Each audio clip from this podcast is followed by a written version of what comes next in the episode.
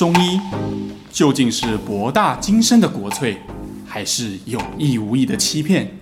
这里是肖玉一讲透中医。Hello，大家好，我是肖玉一。Hello，大家好，我是 Sean。诶，今天想要问医师一个有趣的问题，应该算是我的疑问，嗯、就是我身边有一些。好朋友，然后呢，他们可能月经来的时候很不舒服，然后我就关心他们说：“哎，怎么了？”然后他们就跟我提到有一个一个病症的名字叫多囊性卵巢。嗯，对。可是就是我觉得蛮好奇，问他们说：“哎，他怎么会多囊性卵巢？”他们也说不出一个所以然。然后我就心里想说：“哎，来录制的时候问医生，然后帮他们一起解个惑，这样。” OK，你那些朋友啊，是不是常常月经都会很慢才来啊？比如说一可能到一一个月、一个多月，甚至两三个月才会来一次吗？对，因为那时候他就跟我说他是三个月、两三个月来，那我还开玩笑就说：“哦，那你可以少痛苦几个月，然后 省卫生棉就对了啦。”对，可是后来看他们每次月经来的时候都很不舒服，这样。嗯嗯嗯嗯。其实哈，呃，多囊性卵巢的成因啊，它其实是因为呃，比如说像你是女生嘛，对。嗯，好像是废话，这只是废话。可是我有我的论点的，相信我。你是女生，理论上你身体里面应该会有很多的雌性的荷尔蒙，对吧？对。但是其实很多女生不知道的是，就算是女生，她身体里面也会有少量的雄性荷尔蒙。所以她其实是大一个女生，其实是有大量的雌性荷尔蒙和少量的雄性荷尔蒙。所以他们是什么荷尔蒙失调，所以导致她。造成的呃多囊性卵巢吗？嗯，可以这么说。你看哈，倒过来说，其实男生也是啦，他就是有大量的雄性荷尔蒙跟少量的雌性荷尔蒙。好，那当这两个平衡出现问题，就是刚刚你讲的失调的时候，嗯，其实它都会出现一些症状。嗯，比方说，我们先讲男生好了。好，男生如果他的雌性荷尔蒙稍微比正常的微量的雌性荷尔蒙过多，会怎么样？就是男性女乳症嘛。哦，它会长出胸部。对呀、啊，它就会有些女性的特征嘛，它会变得比较平滑、比较光亮一点啊。哦，那反过来，如果说一个女生她拥有比较高的雄性荷尔蒙，那这个病我们就叫它多囊性卵巢。所以它就是如果它的雄性荷尔蒙比较多，导致它得了多囊性卵巢，那它具体来说是会发生什么样的事情？你看嘛，就像刚刚我们讲的外形，第一个外形会有变化，比如说它可能会变得。皮肤比较粗糙，因为就像男生嘛，嗯啊，然后再来毛发会比较多。一般女生，呃，毛发会显著的低于男生嘛，比如说不管是腿毛啊、手毛各种毛，对，对不对？但是你会发现多囊性卵巢的女生，她们头发会异常的茂密，比较容易出油，比较容易长痘痘，然后手脚毛比较长。嗯，有。像通常有时候患者他一来给我把脉，嗯，然后他说，哎，我就会问他是不是有妇产科医师说过你有多囊性卵巢，他就会说。哎呀，肖医果然是肖医，你把脉好神哦。其实不是啊，我看他的手毛的，真的是这样哈。因为其实女生的手毛如果长到比较不正常的长，那其实它有很高的几率是多囊性卵巢，当然不是每一个啦哈。我们在讲特征嘛哈。那再来，其实这些外观还不是它最重要的地方，最重要的地方其实是我们在呃女生在每个月经周期在排卵的时候，我们会需要雌性荷尔蒙。它的概念很像这样，我们从卵巢、呃输卵管、子宫，它很像一个工厂，我们把它叫月经制造工厂好了。好，好，那这个月经制造工厂里面有一个指挥官，这个指挥官就是雌激素，他负责下令，哎，现在开始排卵，他要负责发号这个指令。哦，好，那多囊性卵巢的女生，其实她的卵巢、输卵管、子宫都是好的，所以她工厂都没有问题。正常运作，指挥官不运作，但是指挥官因为受到雄性激素的压制，我们刚刚讲了嘛，她就是女生，嗯、但她有比较高的雄性素，嗯，那她受到雄性素的抑制，于是雌激素没有办法好好的担任这个指挥官的角色，好，那于是她的卵就积在滤泡里面，没有办法破卵而出而变成黄体，那这个时候你会在超音波底下看到那个卵巢有很多个成熟的滤泡，但是它没有办法排出，所以它叫多囊性卵巢。哦，那他如果就是因为他多囊性卵巢的话，代表他就是没有办法排卵嘛？嗯，那他这样子如果积了好几个月不排卵，会发生什么事情吗？哦，其实最常见的就是，因为我们正常不会去照超音波嘛，对，他最常见到的表征就是月经不来啊。嗯，你看一个正常的女生的生理的月经是这样哈，前五天她们在来月经，对，对吧？那月经干净之后，到第十四天的时候会排卵。嗯，好，那排卵完了之后，我们的子宫内膜会开始增厚。那子宫内膜增厚是为了准备受孕嘛？但是如果你没有受孕，我们就回到第一天崩落，然后周而复始啊，从青春期到更年期，周而复始不断的哈，一天一呃一辈子哈。那我们谈到的这个司令官的角色，他就出现在第十四天排卵，是他的关键角色嘛？哦。那如果他没有办法排卵，那是不是第十四天以后，包括增厚啊，包括来月经就不会来嘛？对。所以就像你朋友一样，他会很长，诶，两三个月才来一次，因为他可能两三个月才终于有一颗卵可以破卵而出。哦。甚至有时候那一次月经是无排卵性月经都有可能，也就是根本他就没有排卵，它只是一种出子宫的出血。一种功能性出血，所以它的量会很少。哦，难怪有时候看他们就是哦，那应该哦，那我懂了。有时候他们会一个月突然有来一下，可是隔几天之后就看他换成小片的，那也有可能就是功能性出血。对，那其实通常这种哈，现在呃妇产科的建议都是可能三个月，如果你没有来，他就会希望哎你去吃个黄。黄体素为什么？因为你的司令官，嗯，可能作用比较弱。嗯、那我们从外来补充一些司令官，那那个就可以啊，直接用外面 外空降的司令官对我们的工厂发号施令，这样也会有功能嘛？哈。哦。所以通常他们就会连续开个几天的这个雌激素，开了之后，哎，你就会来。哦。嗯。那可是如果像假设像类似，如果萧医师在诊间遇到类似多囊性卵巢的人，中医可以怎么办？哦。中医看多囊性卵巢的角色比较特别哈，因为其实我们刚讲这一段都是现代医学的研究嘛，我们之前也不知道什么卵巢啊，什么输卵管啊，古人是没有在讲这个，他们唯一观察到是什么？就是月经不来，对吧？他只能知道这是外外显的事情。其实我有时候觉得哈，中医就很像一个，很像，嗯，你有在喝酒吗？会会喝威士忌哦，就是比如说像那种比较好的那种红酒啊，他们在不是在酿，他们会装在一个。桶子里面嘛，对，然后很好的那种酿酒师，他们会靠着呃，比如去敲那个酒桶啊，听就听它的声音，他就可以知道里面的酒现在发酵的程度是不是足够哈，嗯、或者说还需要再一下等等的。嗯，那我有时候觉得好的中医其实就很像这样，我们都只看外面，就像多囊性卵巢，我们看不到我们刚刚讲的滤泡都挤在里面，我们也不知道。以前我们也不知道，哎，什么雌性荷尔蒙、雄性荷尔蒙的比例？我们唯一观察从这个女生观察的就是，哎，她的外观比较男性化。对，我们刚刚讲，对，那些是看得到的嘛，在表面外显的，对外显的，然后再来，她月经都不来，就这两个。对，以古代的医官来说，就会说，嗯，这应该是什么什么像男性的症状，然后就开了某种药给他，这就是关键。对，好，那我们看怎么样去解读这两个呢？好，比如说第一，月经不来，或者是。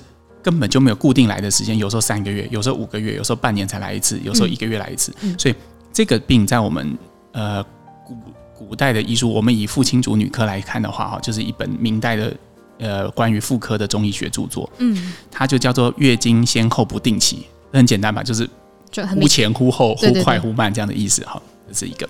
那再来这些表征，就是比如说呃比较多毛啦，好。皮肤比较粗糙啊，嗯、这种女生哈是用麻黄的指针，麻黄是就是会特别开麻黄给她服用。对，所以这种女生，然后再来，这种女生不是通常我们刚刚讲说她的体重比较容易增加吗？对，因为她雄性荷尔蒙比较多，脂肪累积会比较多。那这种我们中医讲肥人多痰湿，就是只要比较长得胖的人。哦，他们的身体里面的痰湿就比较多，比较哦。所以啊，在治疗多囊性卵巢的时候，我常会这三个方法合着用，或选择任两个，看他的倾向来用哦。嗯、就是第一，一些传统的调经药，月经前后不定期的，可能补血啦、补气啦、补肾啊、疏肝呐，这都属于这一类。嗯、再来麻黄，这个很多医生不知道，就是用麻黄之后，其实是麻黄是非常好的催经药哦。有时候你用一点点麻黄，女生月经就会来，尤其是在这种。我们刚刚讲说，这个皮肤比较粗糙、毛发比较多的人身上，嗯、那再来化痰药，哦，痰湿把它化开。所以我们会用一些像半夏啦、陈皮啦、二陈汤啊、温胆汤这一类，就是用半夏为主的处方。嗯，就是我们之前讲半夏体质的那个半夏。哦，懂。对对对，那个半夏，它就传统上来说，我们它就有化痰的功能。所以我们通常会合并这几个处这处方方向，要根据他这个人。的外显特征和变化，去给予不同的组成，但是都是这几个的比例的调整。诶，那我这样子好奇问一件事情，就是像假设多囊性，假设多囊性卵巢的患者来中医看病治疗好了，然后他这样子透过中医调养之后，他是有可能治愈的吗？哦，好，我们的治疗目标是这样哈。通常一般多囊性卵巢光吃中药的话，嗯，它是没有办法到二十八天的，但是它会有一个稳定的三十五天到四十天的周期，嗯，就比如说，呃，可能是三十七天，可是每一次都是三十七天，非常准确。哦，我的治疗经验是这样，它没有办法到二八，因为它的雌激素还是比较弱，但是在中药的帮助之下，它指挥指挥官虽然迟到，但不会不到。哦，所以假设像比如多囊性卵巢的患者，他可以维持在三十七天，三十七天，也许这样对他们来说，假设他要生 baby 的话，也会比较容易有个命中率，对不对？当然，因为你看哈，很多呃，如果在努力备孕的女生哈，都知道嘛哈，可以知道怎么样算自己的同房时间，对，是很重要的，对不对哈？那你要算同房时间，最重要的一件事就是你要知道你哪一天排卵，啊，因为那天相遇才会生小孩。那如果你没有办法确定哪一天排卵，你想想看，多囊性卵巢患者有时候两个月，有时候三个月，有时候五个月，对，你怎么可能抓得到排卵日？嗯，好，那从几率来看，人家一年有十二次机会，他一年只有五次机会，那他受孕的机会当然大幅下降啊。嗯，所以知道自己可以有一个稳定的排卵日，虽然是三十七天，可能一年剩下十一次机会，十到十一次机会，但是他还是可以很轻易的怀孕，因为它是很规律的。对，因为重点是规律，让它比较好计算日期。对对对，那再来，它的那些你刚刚讲的那些月经来的不舒适，也会随着调理会变得比较好。好，这是第一个，我们在呃经期上我们会这样要求。那再来就是它的体重应该要能够降低哦，因为当你的身体的痰湿化掉之后，你身体上一些废水啊、一些水分、一些痰饮被代谢出去，其实这些女生大部分都会看到，在没有做任何饮食调整跟任何减重药介入之下，他们的体重就会往下掉。哦，就正常的一个身体的自转这样。当然、嗯，很多女生的女性化特质会变得稍微比本来明显一点。譬如，呃，这个地方我就不展开了。但是其实你就明显看她，哎，刚开始来就是感觉是比较阳刚。对，这个词很好，我很喜欢，就蛮正面的，就是比较阳刚一点。然后痘痘很多，我们讲痘痘好了，比较明显。啊因为痤疮其实是皮脂腺的油脂的分泌嘛，那男生本来就比较容易出油嘛，相较女生，那痘痘也会明显变好。哦，对，那看来他们就是就是可以寻求一些中医的协助。对啊，甚至有些女生哈，她来其实根本就不是看月经的。我发现现在小女生很有趣，我所谓小女生指的是大概二十几岁，嗯，十几二十几岁，就高中生到大学生这一段，嗯。他们来都是为了看痘痘，他们才不是为了调经，他们一点都不 care 自己月经有没有来，但是痘痘长在脸上，他就会 care，因为长在脸上啊。对，因为他要出门很难化妆，他就会来。好，那一问之下才知道，他的痘痘根本就是应该调理多囊性卵巢。哦，那我很我就会建议啊，那我们先把月经调转。他说、哦、不用，我治痘痘就好。啊，很多患者会这样跟我说，我说不行，嗯、因为你治痘痘就是不会好，因为它的根基就是因为雄性素过度刺激嘛。哦，他得解决那个问题。对对对，我们得要解决这个问题。哦，那像像就是像月经，它有一些，比如说多囊性卵巢这样子的疾病，那它还有什么？就是常常是现代女性得的病吗？就是其他跟子宫巴拉巴有关的。哦，这个就这个就真的多了去了，什么子宫肌瘤啊，嗯啊，子宫内膜异位啊，包括子宫腺肌症啊，巧克力囊肿啊，好、哦、这些，然后甚至有比较少见的，可是其实也蛮常见的，像呃卵巢的畸胎瘤啊。哦，畸胎瘤，嗯，畸胎瘤是畸形的畸。然后胎儿的胎嘛，嗯，它很特别，它是一种长在卵巢的良性肿瘤，它不是恶性的，哦，嗯，但是它的肿瘤里面有一些不应该出现在那个位置的东西，比如说头发啊，哦，这个听起来蛮惊悚，牙齿啊，对，但它其实是一种良性肿瘤，也就是你开刀拿出来，里面就有头发跟牙齿这样，就它是就真的那一块会长毛，对，对，Oh my God，那个其实就是。这个哈，我一直觉得是一种人体很奥妙的地方，就是可能上帝做错，是吧？原本应该摆在头上跟嘴巴里面的东西，把它摆到那边。这种摆错位置的地方很常见哦。比如说，像我们子宫啊，其实从巨观来看像一个拳头嘛。对。我常跟患者讲，就像一个拳头。我们的手臂哈，就包括拳头外面的这个部分，是子宫的，我们叫做子宫的浆膜层。嗯。然后往内，我们手指这个肉的地方是子宫的肌层，就肌肉的肌。嗯。好，那。手心的部分就是向着内部空腔的部分，叫子宫的内膜。嗯，这三层是完全不同的细胞结构。好，哦，三层都不同的三层都不同。哦，啊，对对，就像苹果皮跟苹果肉还有苹果核是不同的东西。懂懂懂。好，那我们先讲内膜的细胞，它有一个特色，内膜要做什么？就是准备给怀孕用的嘛，对，所以内膜需要随着子宫的月经周期做胀缩，对不对？嗯，子宫内膜需要随着月经周期做胀缩，比如说到了排卵之后，我们刚刚讲，它就要开始增厚，这是内膜的功用。哎，可是你看，上帝有时候会做错啊。我们刚刚有提到，对，有些内膜细胞不晓走一走就迷路了，它就钻到子宫的基层，就像我们刚刚讲的，不是在手心上，而跑到另外一层肉里面。对，那这个时候会出现一件事，它也会，它虽然在它跑错位置，它还是有这个功能，它还是会随着月经周期都胀缩。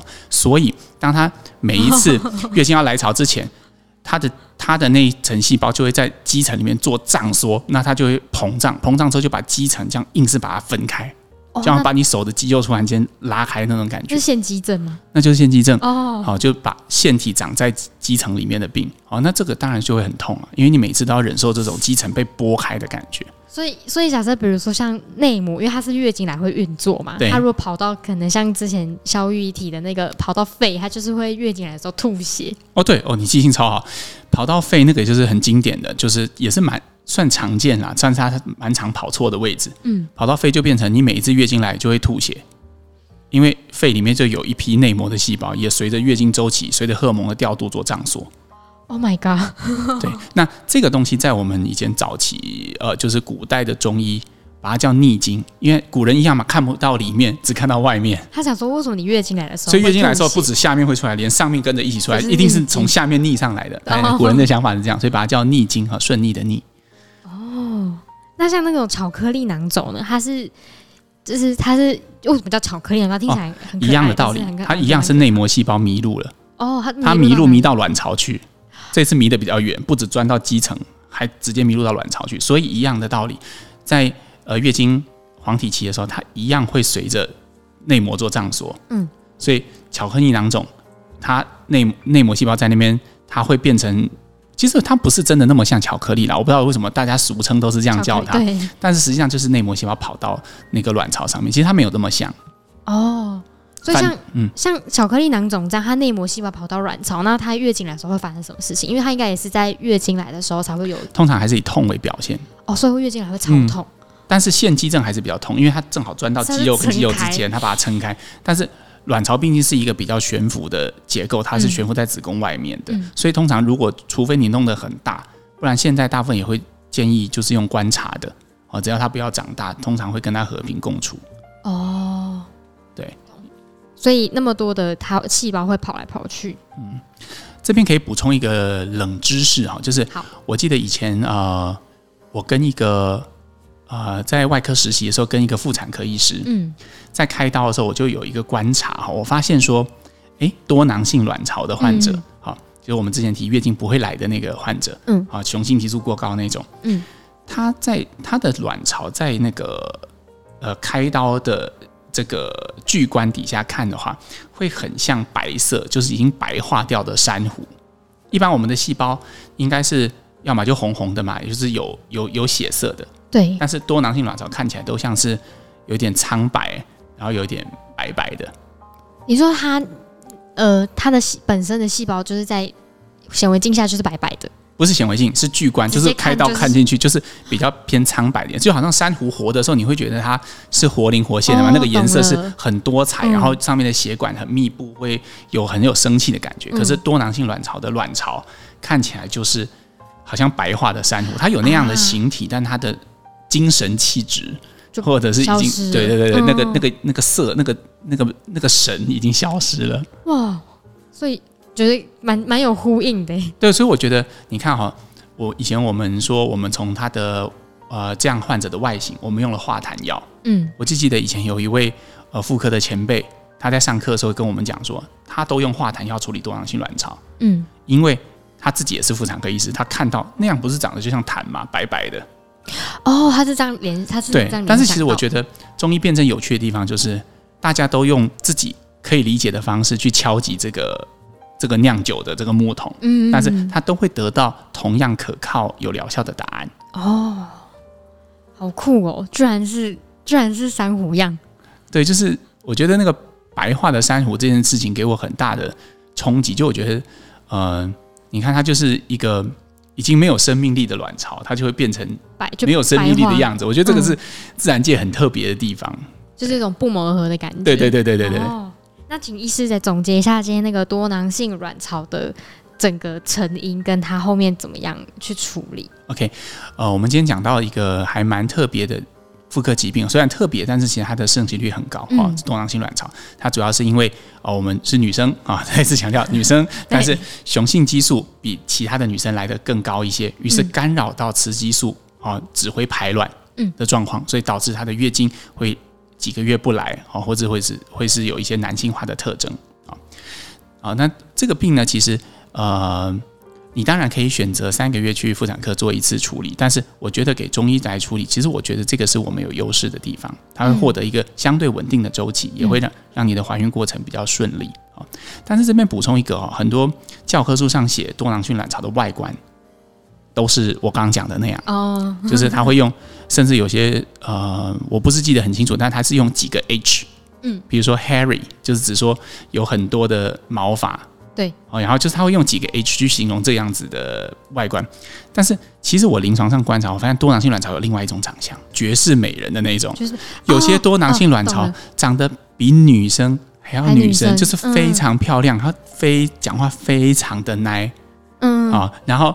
可是她的女，如你会觉得，哎，如果他雄性素过高，那谁才有雌激素的那种感觉？哈、哦，但是，但是他就是多囊性卵巢，就是月经不来。嗯，所以我觉得这个外形哈，只是一个根据学理我们推导的一个结果。确实，在很多患者身上，比如说上的朋友，就可以看到这样的特征。是，但是并不是每一个女生都会这样。嗯，所以不代表说你今天月经不来啊，你长得不是那样，你就不是多囊性卵巢，也不是这样子。嗯，啊，这个还是要用，它有两个诊断方法嘛，要么就是用超音波去看。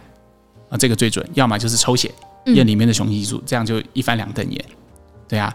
所以今天跟大家介绍这个疾病哈，我们接下来会有呃一些呃一整个系列都会在谈这些妇科的疾病，对，像什么腺肌症啦、巧克力囊肿，或者是一些什么畸畸胎瘤。对，这个我们刚刚都有稍微带到了哈，但是我们都没有把它展开来讲。那如果你自己有这样的困扰，或者你对某个主题特别有兴趣的话，也都可以在底下敲完哦哈。对，可以，我们可以就是把它排序稍微调整一下。对对对对对对。好，那我们就下次见喽。好，啦我们下周见，拜拜。拜拜。